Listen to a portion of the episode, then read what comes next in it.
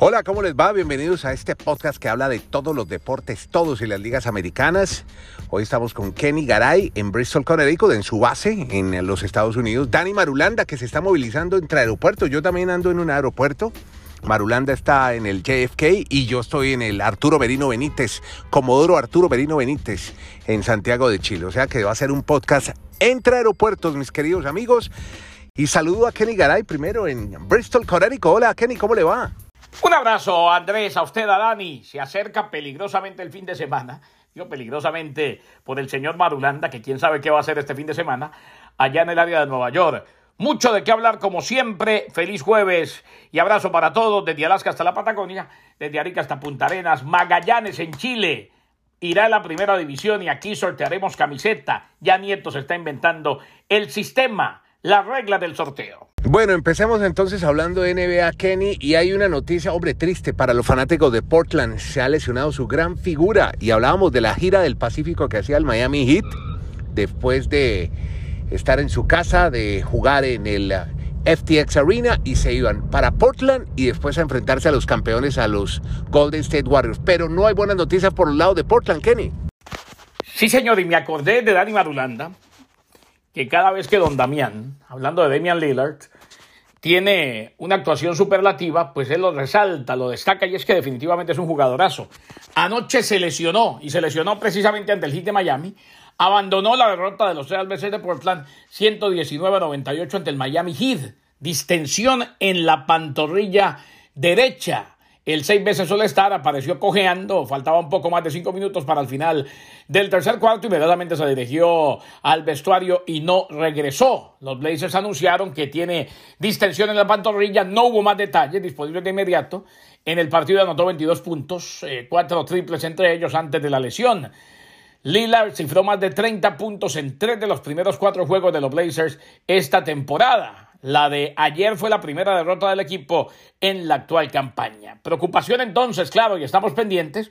Ojalá que no revista gravedad y que no nos perdamos de Damian Lillard. Sin embargo, tuvo que abandonar el partido. Problema de pantorrilla en el compromiso, en el juego que su equipo perdió ante el Heat de Miami.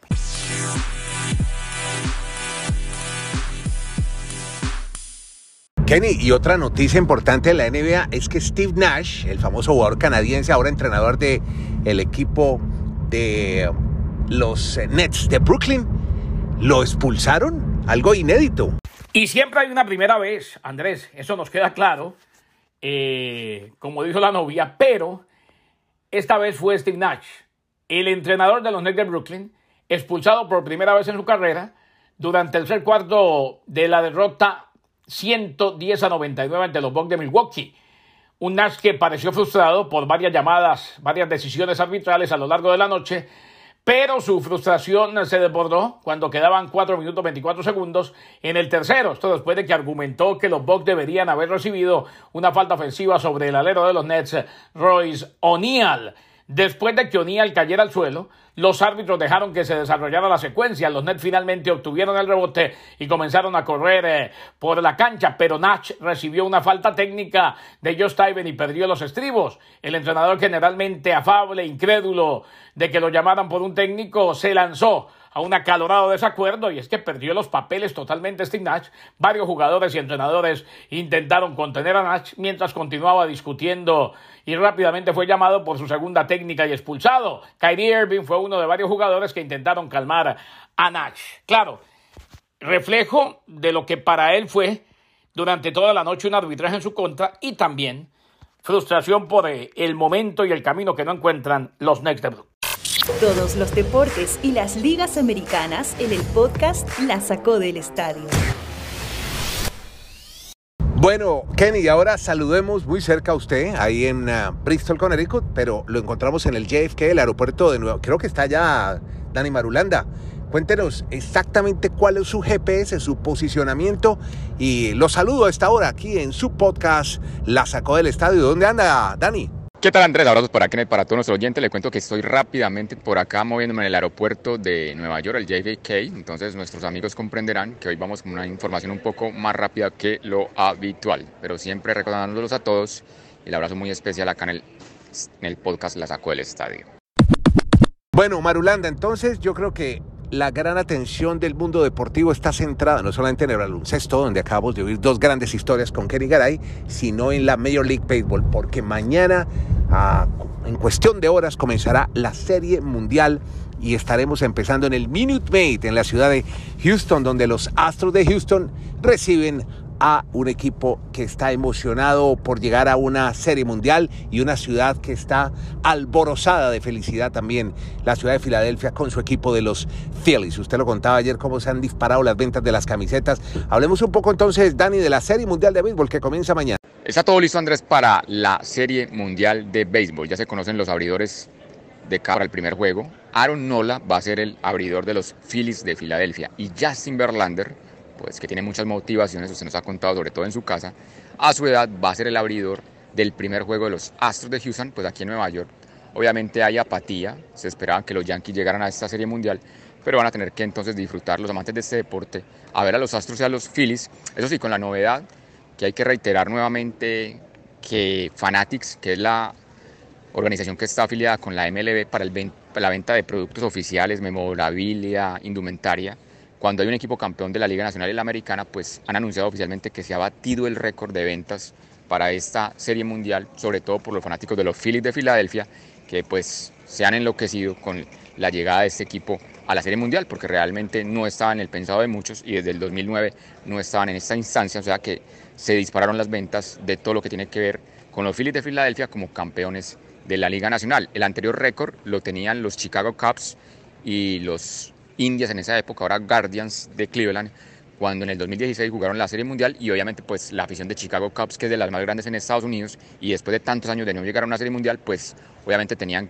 que, quedar con un, querían quedar con un presente de esa época de su Serie Mundial en el 2016, pero ahora los Phillies entonces por sus fanáticos están batiendo ese récord.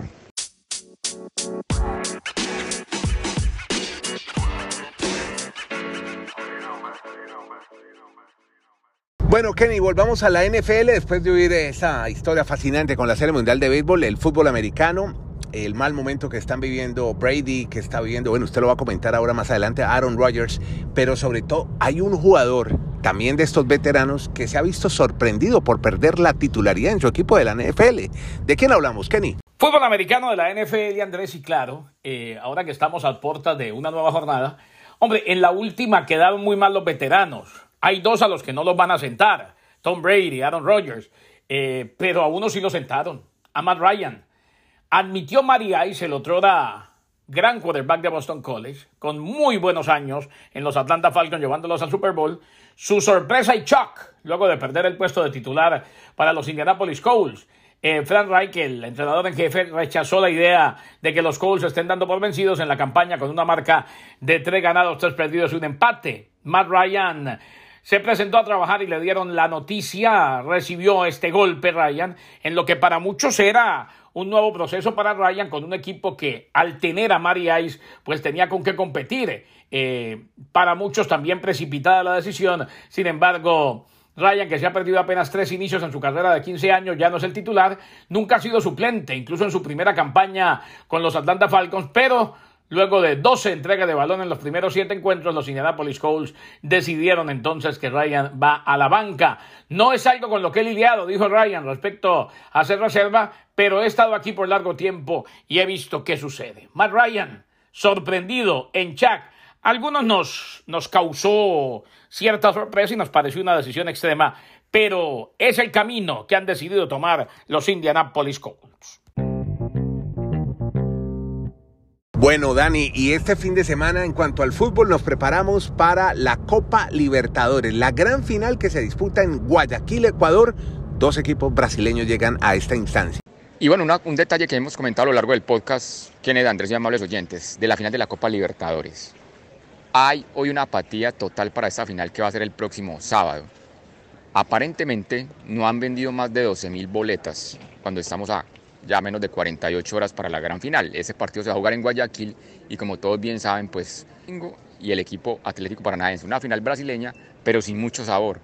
Están tratando de hacer promociones, no sé, la Comebol obviamente no quiere dar los datos oficiales, pero lo que se especula a través de los medios de comunicación ecuatorianos, sobre todo cuando investigan qué cantidad de gente de Brasil está entrando al país, pues llegan que las cifras son mínimas, hablan a esta hora de 3.000, 4.000 apenas, por eso se espera que no se vaya a vender toda la boletería, la capacidad de ese estadio grandísimo que tiene eh, Guayaquil y va a ser un fracaso en ese tema de venta de boletería para una final de la Libertadores. Yo no sé si la Comebol en algún momento va a tener que volver al, a, la, historia normal de jugar partido y vuelta y lo que significa para las hinchadas locales pues tener el apoyo en una final de Libertadores. Yo sé que estaban tratando de imitar el tema de la Champions League, pero es otro mundo, es una forma más rápida de conectarse entre estadios en Europa en Sudamérica las distancias son enormes y obviamente pues se le quita creo que esa mística y esa pasión de ver un estadio lleno apoyando a su equipo local.